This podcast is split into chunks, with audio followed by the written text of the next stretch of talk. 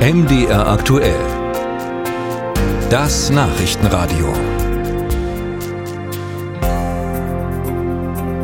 Nach dem Flugzeugabsturz eines russischen Transportflugzeugs der Armee in der Grenzregion Belgorod beschuldigen sich beide Seiten gegenseitig. Aber viele Fragen sind noch offen.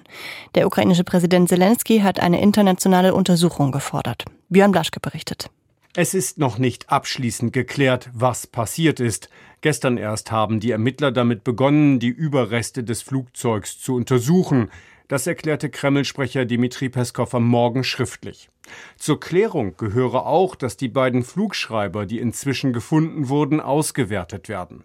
Klärungsbedarf gibt es reichlich. Dazu zählt, dass russische Politiker gestern angaben, die Ilyushin Il-76 sei mit ukrainischen Kriegsgefangenen an Bord von der Ukraine abgeschossen worden und das mit westlichen Flugabwehrwaffen.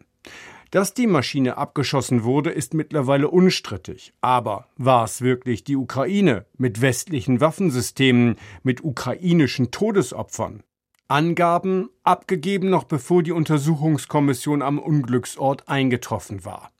Der ukrainische Militärgeheimdienst bestätigte bisher lediglich, dass ein Austausch geplant gewesen war.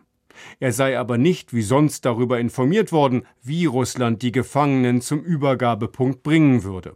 Dem widersprach am Morgen der Vorsitzende des Verteidigungsausschusses der Duma, Andrei Katapolov. Die ukrainische Seite wurde offiziell, das betone ich, offiziell informiert. 15 Minuten bevor die Maschine in die Zone einflog, wurden ihnen vollständige Informationen übermittelt.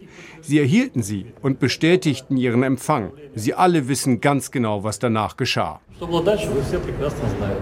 Aussage gegen Aussage. Denn der ukrainische Militärgeheimdienst hält dagegen. Die Ukraine sei auch nicht aufgefordert worden, die Sicherheit des Luftraums um Belgorod zu gewährleisten, wie es bei früheren Austauschaktionen der Fall gewesen sei. Präsident Volodymyr Zelensky verlangte eine vollständige Aufklärung des Vorfalls. Bisher scheinen also nur zwei Dinge festzustehen.